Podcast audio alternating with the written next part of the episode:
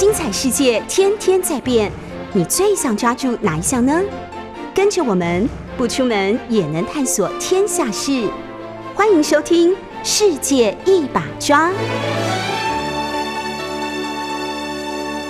欢迎收听 News 九八九八新闻台。您现在收听的节目是《世界一把抓》，我是主持人杨度。非常高兴啊，我们来继续讲述啊，台湾史里面最有趣的一段。这一段呢，是台湾和世界交汇的历史，而那个交汇的历史呢，是世界的风风雨雨以及全世界的各种力量交汇到东亚来，而东亚的命运影响了台湾的命运。所以，我们当我们在台湾历谈到台湾历史的时候，我们会从更宽广的视野看回来。那我们上一次讲到了，呃，在漳州那边有一幅地图流传到欧洲去，最后那幅地图影响了欧洲人对于中国的这种地图学的绘制方式，哈，叫古今形胜之图。后来葡萄牙人怎么呢？对不对？就是说，葡萄牙人从漳州离开之后，他又跑到哪里去呢？其实啊，漳州的生意人就像所有的福建的海商一样，他们有一个共同的性格，就是什么呢？就是就搞做砍高啊，就是很会牵线啊，做生意，所以他们就觉得，既然这里啊，他没有办法建立据点，那么就不如找其他地方去。而中国海上要在各地，中国各地买货，在东亚交易，其实早就有各种据点了，所以就把他们带到哪里去？带到了温州的双屿，双屿就是呃温州宁波外海那边有一个小岛屿叫双屿哈。一双两双的双岛屿的屿双屿，那双屿这个岛非常好玩，因为很多非法的海商在这里聚集。那原来在附近呢，也有日本来朝贡的时候是从这里上岸的。日本的朝贡船是从这里上岸，然后从这里上岸之后，有一队人再到北京去进贡，然后有一队人是几条船就留在在地贸易，所以当当地的贸易已经非常兴盛了。那因此呢？这些地方的这些商业活动就在双屿这里开始进行。那有意思的是，在呃葡萄牙人自己留下的记录里面，哈，他们就看到在各地的岛屿啊很活跃。那他的记载里面说，他们葡萄牙人哈在各地呢互相什么交换商业讯息。我们都知道这些海上贸易需要大家啊共同来来交换，说哪里需要什么货物，哪里需要什么，那我们怎么运什么东西过去等等。啊，这些商人会互相讨论，所以他们有有时候在漳州，有时候在双屿，有时候在甚至于在广东那一带。哈，葡萄牙人的旅行指南曾经说，哈，葡萄牙人常常在吴语，吴语就在金门那一带，哈，就厦门的附近，哈，在过冬。然后呢，在烈屿，烈屿就今天的小金门，就小金门那里，在装运他的商货。为什么叫装运商货？因为他们船比较大嘛，所以他们停在那里的时候。一些中国的海上这些师商就偷偷开着他们的小船过来，虽然啊明朝海禁，但是这些小船依然可以跟他们做各种交易。所以金门今天的金门也是他们常常交易的一个地方。但有意思的是，从一五三零年开始，双屿这个岛屿就变成一个国际贸易港。为什么？因为那里接近宁波，宁波接近江南，江南接近丝绸的产地。所以啊，我要特别讲的是说。葡萄牙人是从这里呢，把丝绸、瓷器等等的带出了海，带到了欧洲去了，而且开始把这些东西卖到欧洲去的时候，让欧洲人非常的惊艳，就是有这么美丽的东西啊，有这么漂亮的瓷器，在他们的形容里面，甚至于形容葡萄牙人带去的瓷器，那时候叫青花瓷哈。那欧洲人只会烧一般的瓷器，就是把釉上在那个陶瓷上面下去烧，对不对？所以他没有想到说，哎，怎么可以把瓷器像像景德镇的瓷器那样哈，烧的那么薄，薄到它里面还可以有图案，而那个图案是青花色的，那是青花的颜色呢？你还上面还上了一层釉，所以它是是非常光滑的，你是摸摸不到那样的颜色的。当它对着光线看的时候。甚至于可以看到瓷器后面的你的手指的影子，能够薄到这样，透明到这样的亮度，所以欧洲人非常惊艳。就这样子，江南的这些丝绸，那么各式各样的丝绸就卖到了欧洲去了，而葡萄牙人就开始大做这种生意起来。那有意思的是，带他们去的这些海商，其实都是一直在东南亚经商的这些海商集团。他们的名字在明朝记载里面有很有趣的名，叫什么许一、许二，什么许三，就是结拜兄弟。那这实在是很符合福建人的个性。好，我记得我我们自己年少的时候哈，呃，听到台湾，我当然现在台湾已经很少有这种帮派取这种名字哈，现在都取各种堂口，对不对？可是我们在呃台湾一九七零年代、八零年代的时候，那些嗯地方上的帮派取取名都叫什么十三音哈啊西门十三虎之类的啊之类的，就是类似这样的一种一种以野兽的名字，然后几个结拜兄弟取第一、第二、第三这样的名字啊，那就是福建的一种风俗，福建风俗。那在明朝就已经开始了，所以呢，当时有一个海商的团伙姓许啊，他名字老大叫许栋。那可是他们都要取名另外一个绰号叫许一、许二哈，他叫许一。那这些人呢，还有什么李光头啊等等，这些海商呢，就带着葡萄牙人开始做生意，而且他们当他的 agent，就是去内陆去购买丝绸，购买各式各样的货物，所以大家赚钱，然后大家做的非常好。那葡萄牙人在双屿把这个贸易做起来之后，日本人也过来了，然后中国的很多海商都聚集过来，一时之间哦。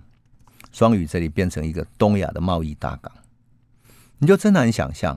那中国各地海商过来了，可是有意思的哦，有意思的是那个时候，在一五四零年左右，葡萄牙还没有到过日本。葡萄牙人怎么到日本的呢？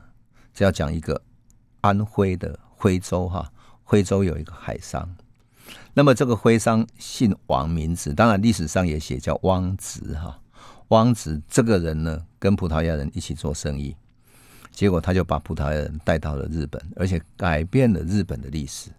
这个人多有意思呢！他在从马六甲购买了商品之后，然后准备回到双屿去。那我们都知道，呃，他得要北上的话，要得夏天哈吹南风的时候才能北上。结果碰到台风，碰到暴风雨。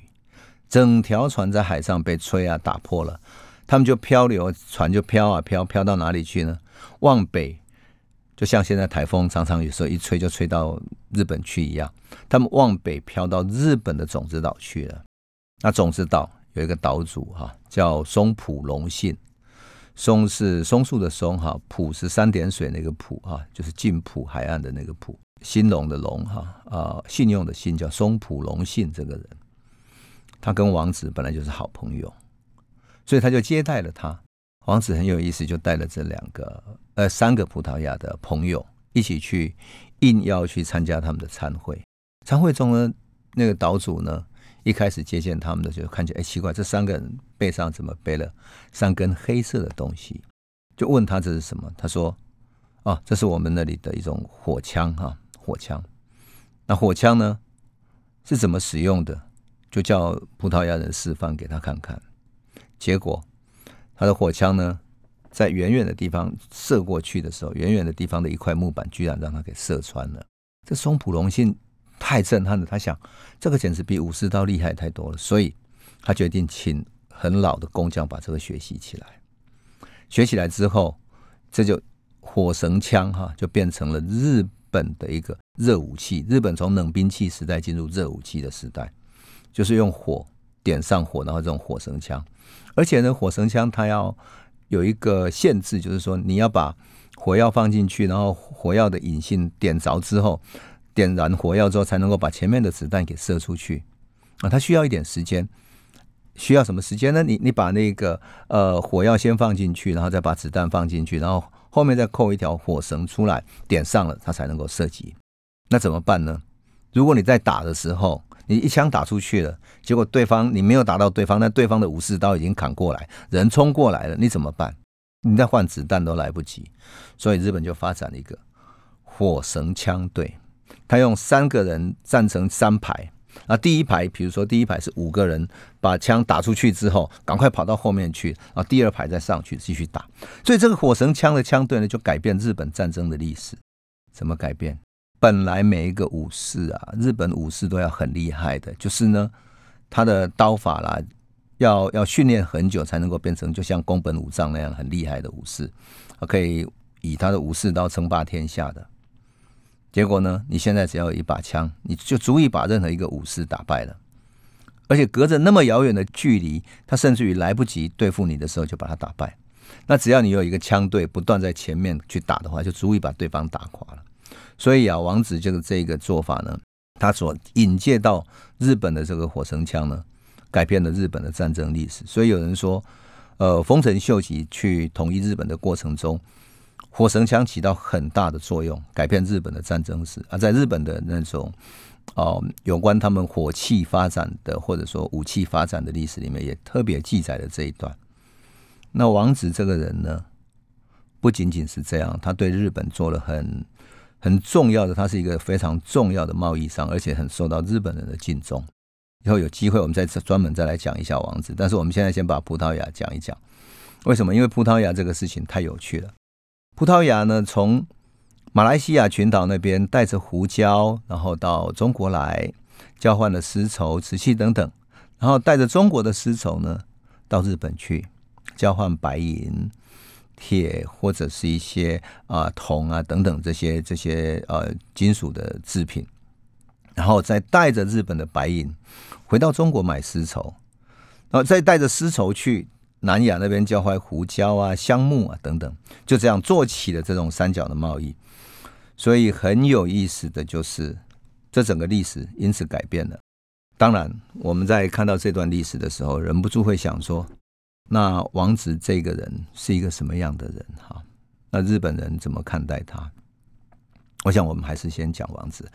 他很有趣，你知道日本的《海贼王》的动漫很有名，对不对？他到了一千多集哈。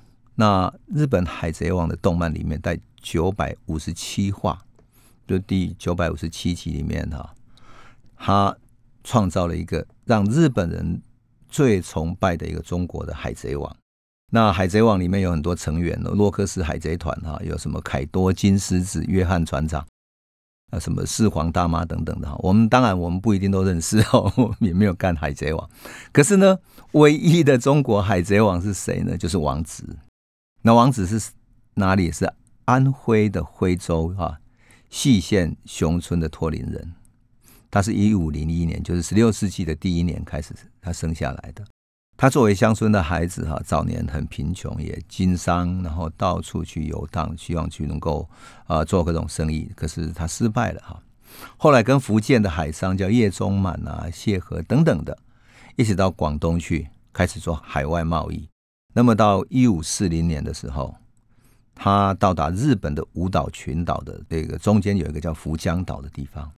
那当时日本哈对于明朝的海商。有一种很有趣的态度，为什么？因为日本正在战国时代，所以日本很缺各种货物，而且呢，日本在战乱中啊，它各种物资的生产是匮乏的，社会的经济是崩溃的。当中国海商带来的货物啊，对他们来讲是一个非常补的东西，是能够让他们经济活络起来，所以他们的商业、商人乃至于地方上所需要的这些货物呢。通通可以从中国海上这里得到一些补给啊！一五四零年的时候呢，王子到达日本的五岛群岛的福江岛哈，那受到当地的大名，就是一个官员大名啊，叫宇久胜定的热烈欢迎哈。那五岛群岛本来的名称叫直鹤岛，直鹤岛哈。那后来王子在海上看到五个山峰哈，他就啊改名叫五峰，就五个山峰。那日本人受到王子的影响哦，也把直鹤岛改名叫武岛，所以呢，王子也叫武峰先生哈。那王子呢，在日本受到特别的欢迎，特别重视，跟当时日本的情势有关系，因为日本在战国时代嘛，那社会在战乱中，生产停滞。农村凋破，然后商业活动很难进行哈，各种战乱不断发生。所以，当明朝的商人到来的时候，不管是带来丝绸、瓷器、生活必需品，乃至于各种用具、用品等等，都大受欢迎。所以，明朝对于日本人的态度啊，跟日本对明朝人的态度完全是两回事。明朝觉得他们是一群穷人，是战乱中跑出来的。抢劫的穷困的人，所以明朝觉得他们是海盗，是倭寇。而日本人呢，当明朝人到达的时候，是张开双臂欢迎的，因为去的都是中国的海商。所以完全是一种很有意思的现象。中国海商，特别是当他们变成非法海商的时候，当他们在明朝这边受到通缉或者变成海盗的时候，他们会跑到日本去去躲避一阵子，然后继续以日本为基地来经营他的商业。王子就是这样的人。那王子呢？一五四二年受到这个呃大名叫宇久圣定的引荐哈，而且他接受日本战国大名叫松浦隆信的邀约啊，在九州以外的几个地方呢哈，比如说哈呃肥前国的平户岛，就是现在长崎的那个平户哈，以这个日本萨摩国松浦金为基地，从事他的海上贸易。那松浦还帮他盖了一个很大的住宅哈，让他长居在这里。长居在这里，所以你今天如果到嗯到平户去哈，你还可以看到一个很大的纪念松浦的住宅，而那个住宅的前面还有一一个雕像，就是王子这个人的雕像，所以你就可以想见日本人对他的敬重哈。一五四五年的时候，王子加入了这个徽州府细县同乡的这个许栋集团，就是我们刚刚讲到的那个海商集团哈。许栋他姓许的，许一、许二那个许家的集团哈，他担任掌柜。因为呢，他跟葡萄牙人，就像我们刚刚讲，他跟葡萄牙人做生意，然后跟他们一起去到日本，甚至于介绍葡萄牙人在这个三角贸易中，呃，不断的互相往来等等的哈，所以他就变成是明朝里面非常忌讳的一个人。到了一五四八年的时候，双鱼岛发生了一场剿灭海商的事件。为什么会剿灭呢？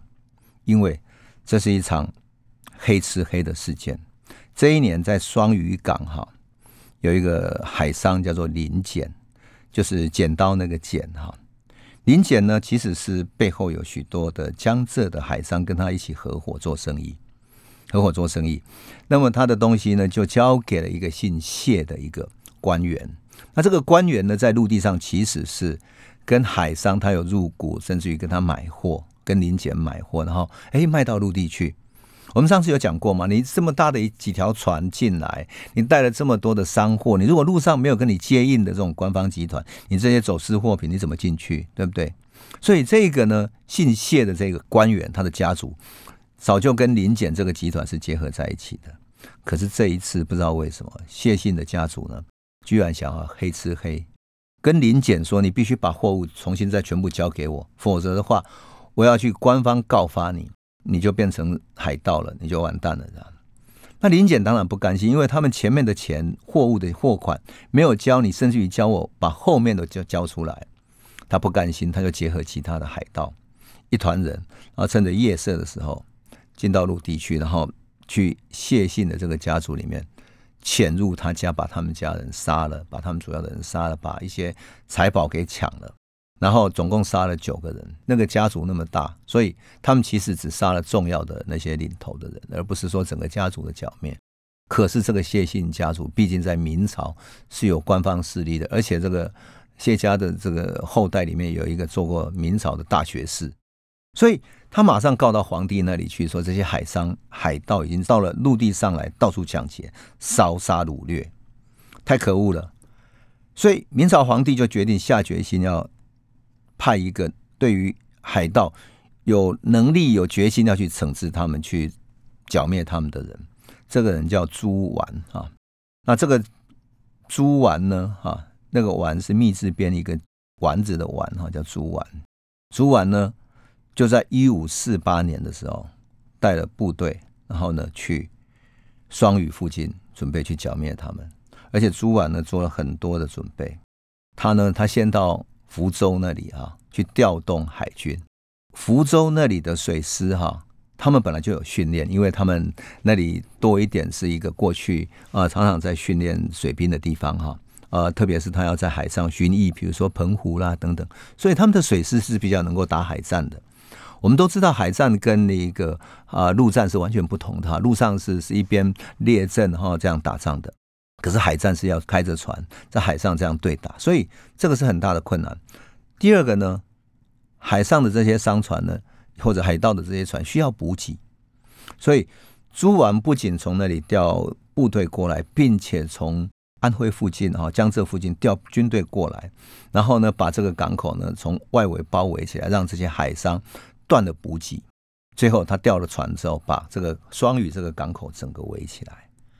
这个时候，葡萄牙人眼看情况不对，因为我们整个被围，所以葡萄牙跟许栋了他们几个海商赶快突围而出，赶快跑了。可是这个朱丸呢，并没有就此结束。看到跑掉一些人，力量弱下来之后，整个围攻这个岛屿，攻进去之后，他把所有停在港口上的船全部烧掉，同时呢。把陆地上原来在经商贸易他们所建立的那些据点、仓库啊、呃住宿的地方、房屋等等，全部都烧毁。烧毁不打紧，这里面还有一间福建人最常常见的，他无论到哪里都会见的妈祖庙。所以双鱼岛上有一间天妃宫，已经建得非常漂亮了。这些海商有钱，所以把天妃宫建得非常漂亮了。他把整间天妃宫给烧了，就像那个嗯，尤里西斯或者希腊神话里面哈，特洛伊战争结束之后，尤里西斯率领了他的军队攻进去啊，木马屠城记攻进去之后，打仗的士兵打呀打，打到了雅典娜的神庙里面。按照希腊的规矩，你进入神殿里面的躲避的这些人。特别是妇孺，你就不应该再杀他们。结果呢，尤里西斯的士兵就在里面，居然特别整个都把他们屠杀了。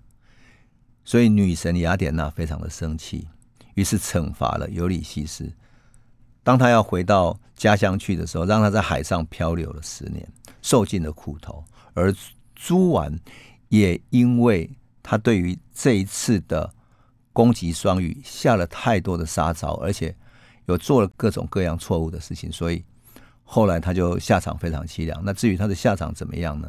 那我们先休息一下，回头再来继续讲。欢迎回到九八新闻台《世界一把抓》，我是主持人杨度。我们刚刚讲到了说，呃，一个福建的浙江巡抚哈叫朱丸，他去双屿把他包围之后，彻底把他打烂了哈。非常可惜，说真的，我每次看到这段历史，我就想起现在双屿其实是一个呃宁波外面的一个小小的岛屿，然后后来那里又建了一个现在新的深水港等等。可是当年如果不是双屿弄坏了的话，我就不知道它会变成多好的一个港口哈。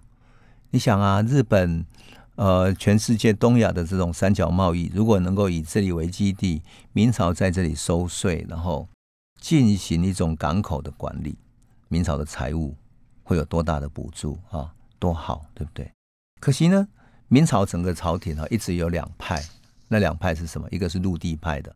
我们都知道朱元璋是一个农民的皇帝嘛，所以是有一派陆地的，专门从北荒的那种呃黄土高原那边来思维，说中国怎么统治管理，是一种农民的思维。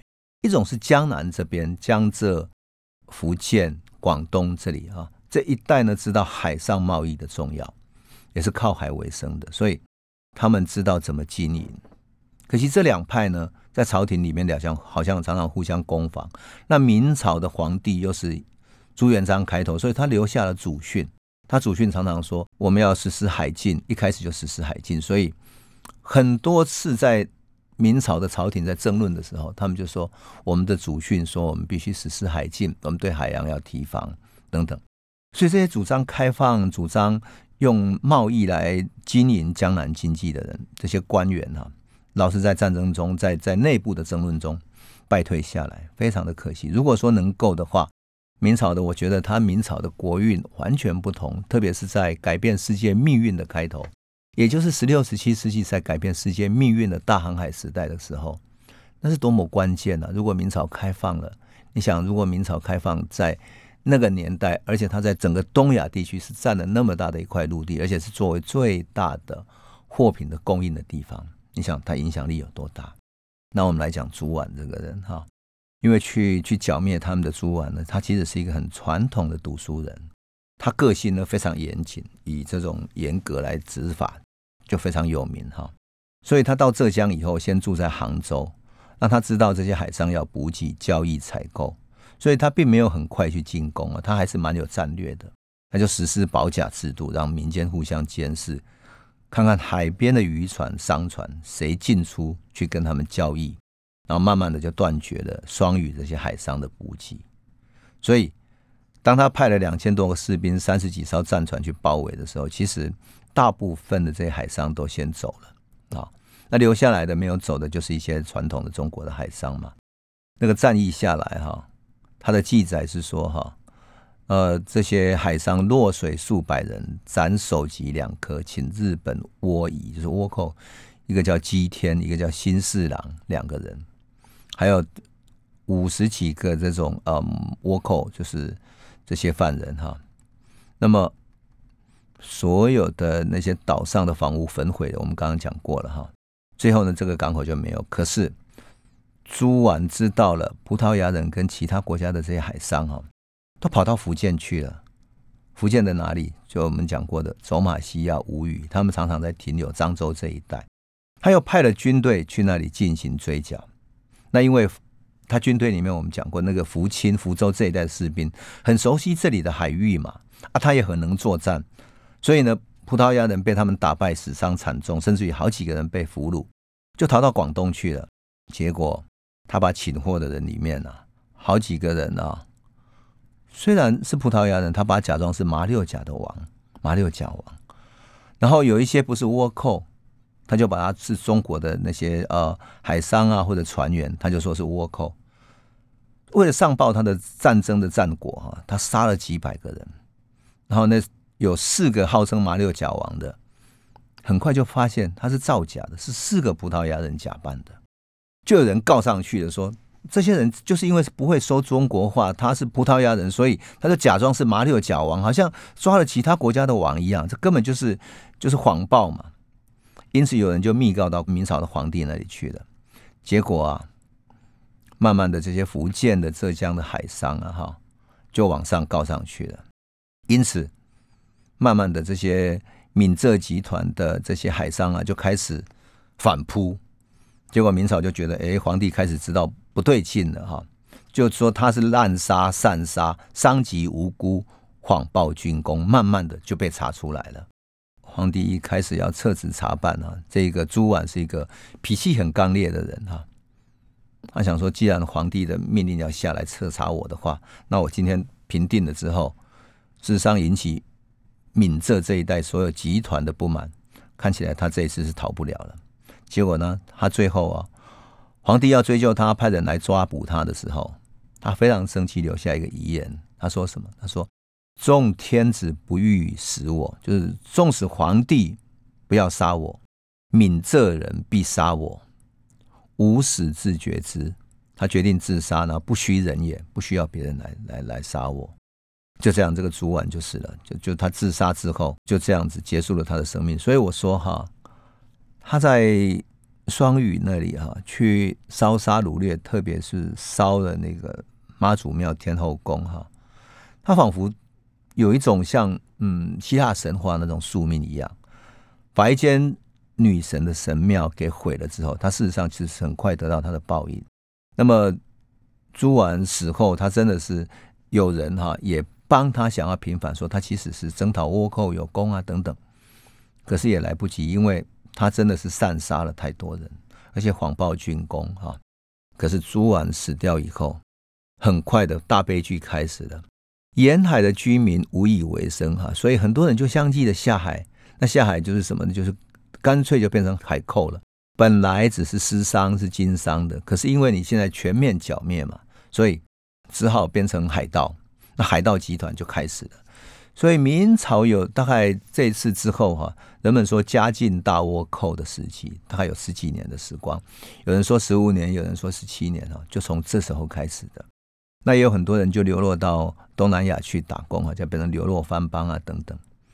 那这些海商海盗难分的时候呢，就是一个大混乱的时代。所以明朝后来我们讲的戚继光啊、于大有很会打海盗等等的哈，他其实都是有一个背景，就是因为对于海上不能容忍，然后自己拼命的想要把这些海商已经发展起来的海商给要压抑下去。那王子呢？王子就是在这个时候崛起的。许家的许一、许二这种许栋这几个海商集团呢，已经被打散了，有人死掉了，所以王子就接收了他们的势力，趁这个机会崛起了。那王子呢，本来就在日本经商嘛。我们讲过，他在日本经商的时候拥有相当好的人际关系，所以他就干脆退到了日本去了，另起炉灶。他把基地设在日本之后，以日本为基础，然后跑到中国各地去经商，比如说到福建、到江浙等等，然后自立为整个船的船队的船王了。更好玩的是，大海盗的时期啊，江浙这一带的巡抚呢，碰到一些小海盗啊，小海盗集团因为纷纷起来了。没办法，居然来拜托王子说：“哎，那个海盗集团，你可不可以帮我去平定？”王子也很妙，王子本身其实不愿意当一个非法的海商或者被视为海盗，所以他就有一个条件说：“如果我帮你平定这些海盗的话，请你给我直接合法贸易的权利，就是开一个港，那这个港可以收关税等等等等，让我可以正式做贸易就可以了。”官方本来也同意了。同意说好，你帮我平定海盗。所以他平定的海盗有历史记载说，平定的卢七集团，还有陈思盼的集团。他只要求官方说，你认定我是合法的就可以了。但是呢，地方巡抚同意没有用。他往上报的时候，报到朝廷，朝廷不同意，其他的官员否决下来。所以最后呢，他还是没有办法。更糟糕的是，朝廷的另外一个集团呢。为了压制他，把他的母亲啊、妻子啊、家族很多人都抓了。抓了之后，表示什么？表示他就是海盗集团，所以他的家族都被苏联了。他从此后，特别是他母亲、妻子被抓之后，他更加的生气，以日本为基地啊，聚集了更多的这些原来海商海盗的这些手下，这些人慢慢聚集到日本去了。然后他指使这些手下，干脆到沿海去劫掠。正正式式的成为一个十六世纪中期的海贼王，这就是王子他自己变成这样的一个一个很悲剧的故事。更有意思的是，明朝政府这样的做法，其实呢并不得民心。所以，当王子去去沿海那边去打劫的时候，他也看到民间对官府的不满，所以他去攻打的时候，他会把那个政府的财库。打劫之后，把那个金银财宝分散了，分给大家。然后呢，把囚犯放了，因为很多囚犯是是贫穷的人。然后把一些贪官污吏给杀了，大得民心。所以他的集团到江浙的时候，很多小的海商老百姓会带着东西去欢迎他们，然后带财货去卖给他，而且加入他的团伙，因为他是侠盗。你就可以想见，在明朝像这样的一个集团，慢慢的发展起来。那王子后来有什么样的故事呢？我们先休息一下哈，回头再来讲。欢迎回到九八新闻台《世界一把抓》，我是杨度。我们刚刚讲到王子哈，我说真的，我对对他的命运啊非常感慨。为什么？如果明朝会用他的话，整个明朝的命运说不定会改变哈。王子在当时因为明朝他帮明朝打了那些海寇之后，又不愿意给他合法的贸易商的地位，所以。甚至于抓了他的妻子、母亲，所以他就变成一个更大的海贼王了。那他在海上呢，收拢各个海盗集团，成为一个最大的大海盗。而且这些海盗本来就很复杂嘛，因为他们会抢地盘，就像呃各式各样的黑道也会抢地盘哈。可是他们也会结盟哈，比如说台湾哦黑道里面结什么天道盟这样子哈，他们也会结盟。在王子的手上呢，他们结盟了许多各地的海盗。让原来互相攻打的这些小海盗，慢慢的互相协调，然后分散一些地盘，所以慢慢的这些小海盗被他兼并了，而且海商呢依次的靠拢到他身边交保护费，他成为最大的一个海商集团。到了这个时候啊，明朝已经对他很难处理了，所以一五五三年的时候，也就是双语事件发生的五年之后。有一个总督叫王宇的哈，他派遣了一个总兵叫于大猷，就是后来打倭寇非常有名的于大猷。他率领官军哈，趁机他是陆地的官军哈，去偷袭利港。那王子他们停泊在利港的那些人，还有一些人，所以他把他王子他们包围之后，把他从那个基地上面驱赶。后来王子就逃到了海上，他的部队逃到海上之后，又离开之后，跑回到日本去了。因此，王子虽然曾经在陆地上跟明军短暂对抗，可是终究败走。后来呢，他就根据萨摩州哈的松金浦，也就日本萨摩州的松金浦来当他的基地。他自己称号叫什么？宋朝，宋，那自称是徽王，就像清徽皇帝，宋朝有个清徽皇帝，有宋徽宗，对不对？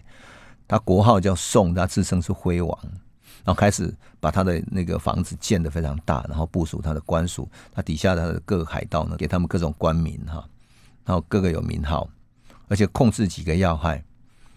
明朝的记载说。因为日本在战争时期，所以很多小岛没有很强大的势力，而它能够带来经济利益，所以跟几个日本的各岛之间的岛主建立非常好的关系。他就在日本控制海上的贸易，指挥海盗行动。明朝对他一点办法都没有。最后怎么办呢？明朝皇帝找了他的同乡，叫胡宗宪。胡宗宪这个人呢，本身也是一个读儒家书的出身的人，非常有战略，而且呢。他很有趣，他喜欢文艺，喜欢文学，就像古典的一个文人一样。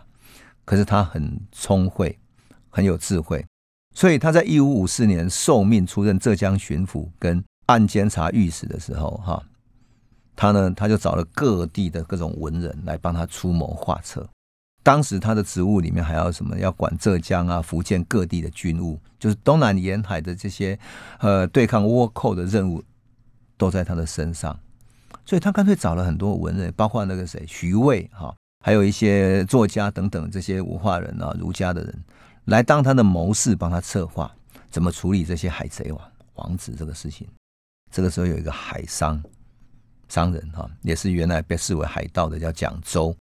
周就是嗯，美国那个州长的州叫蒋周。这个人在监狱里面，他听到了这个消息，就写信给他献策说：“这样子好了，我。”建议你怎么处理这个事情？那胡宗宪就把他找来见面了。他给他的建议是说：先放出他的母亲妻子，让王子放心，然后呢再去说服他，劝他从日本到陆地这边来，回到家乡来，来投降。这时候他才会听。我们可以软硬兼施。胡宗宪就请这个蒋周带了许多礼物，带了他的信啊，直接到日本去见王子。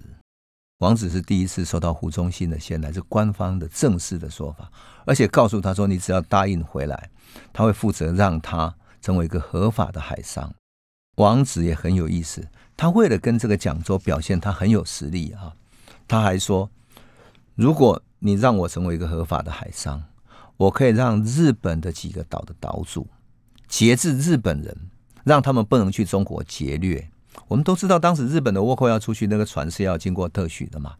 所以，如果日本人这边不要去的话，倭寇就解决了，也就不会再打倭寇打的那么辛苦。他讲说，日本虽然统一于一军，就日本虽然统一一个国王哈，但是进来啊，王子就告诉他说哈，进来君弱臣强，日本的国王是弱的，大臣是强的。现在日本的国王只是图存名号而已。你跟这个国王讲是没有用的。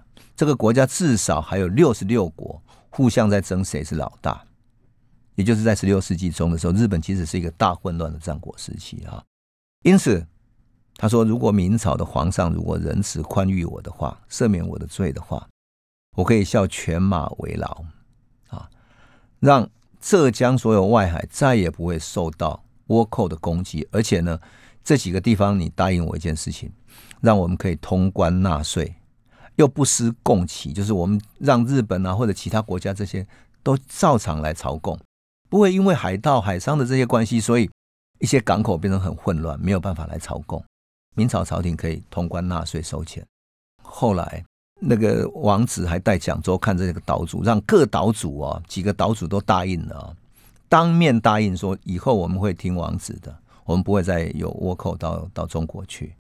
最后，王子就听了这个讲州的话回去了。他见了胡宗宪，胡宗宪把他的要求、他的信都呈给了明朝皇帝。可这时候发生了一个变数，什么呢？明朝的这些陆地派的大臣就说：“胡宗宪，你一个人，为什么你在当地应该管理他们？你怎么会是帮他们求情呢？你是不是收了这个日本大海商的好处？你是不是收了倭寇的贿赂？”你如果收了贿赂的话，你是跟贿赂的这些盗匪同罪的。结果胡宗宪吓坏了，他想这下他完蛋了。如果他要一起被治罪的话，不是要一起被杀头吗？而且朝廷中这种声音越来越大，因为觉得他的那种那种利益太大了，利益太大，而且外面你想想看啊，他外面勾结日本的倭寇，然后勾结了海盗，然后要要求正式开港贸易，违反了祖宗朱元璋海禁的这个这个规则，所以胡宗宪就退缩了。退缩一个人退缩不打紧，他们就逼迫他说：“你应该把王子抓起来。”他真的就把王子抓了，抓了之后。整个满朝的议论纷纷，就是要求胡宗宪把他杀了。这个事情僵持了半年多之后，到了一五五九年的时候，胡宗宪准备把王子处死了。他请人传话说，事情真的没有办法。那王子在死之前，哈，他讲过一句话，他说：“死我一个人，哈，恐怕苦了两浙百姓。他一个人死掉了，浙江这些百姓都会很苦很苦。”那本来胡宗宪允许王子不会死，然后可是最后他又让他这样死掉之后，所以胡宗宪内心其实很痛苦。可是为了保全他自己，他只好这样子。结果王子被处死了之后，他的手下整个原来的各地的海盗集团哈，全部散乱出去了，也就是原来统一起来的各个海盗集团，全部散开来各自为政。从此后，海上再也没有人能够统领。所以说，明朝后期的嘉靖大倭寇是跟杀了王子这个大海上是有关系的。只有他靠了戚继光、于大猷拼命打呀打来打去，拼命想要平静，其实付出那么代价，都还不如说王子一个人用海商的力量去把海上的势力给统整起来。所以为什么我会特别说王子很重要呢？就是因为这样子哈。那明朝有一个后来跟。葡萄牙的传教士比较有往来，就徐光启哈，很有名的那个徐光启，他也曾经帮王子求情，可是也没有用。可惜明朝就失去了开创海洋的生机哈。那事实上呢，王子死的不仅仅影响到那个海上的秩序而已哈。事实上，江南的经济，包括了通过这些海商而经营起来的丝绸啊，各种贸易等等的。都因此而受到影响，所以江南经济也受到影响。那么就在这个时候，其实葡萄牙人很聪明。为什么葡萄牙人到中国时间久了，他发现说，你跟朝廷对抗或者跟朝廷对着打是打不过的。与其对抗，你还不如啊去收买这些官员，让官员帮你讲话。所以葡萄牙完全走上了另外一条路。那么葡萄牙。后来怎么取得澳门，然后从澳门这里出发去经营成一个它海上贸易的基地，甚至于我们都知道哈，实际上没有这么久的殖民地。葡萄牙打从把澳门租下来是在什么时候？我们在一五五七年就跟明朝租下来，以每年五百两银子的方式租下来，一直到一九九九年哦，前后总共多久？四百四十二年呢。一个地方租了四百四十二年，这就是澳门啊。那葡萄牙怎么把澳门呃租下来的？那我们等到下一次，我们再来继续讲这个故事。我觉得这也是一个非常典型东西方文明交汇的一个一个非常好玩的例子。好，我们今天先讲到这里，谢谢你。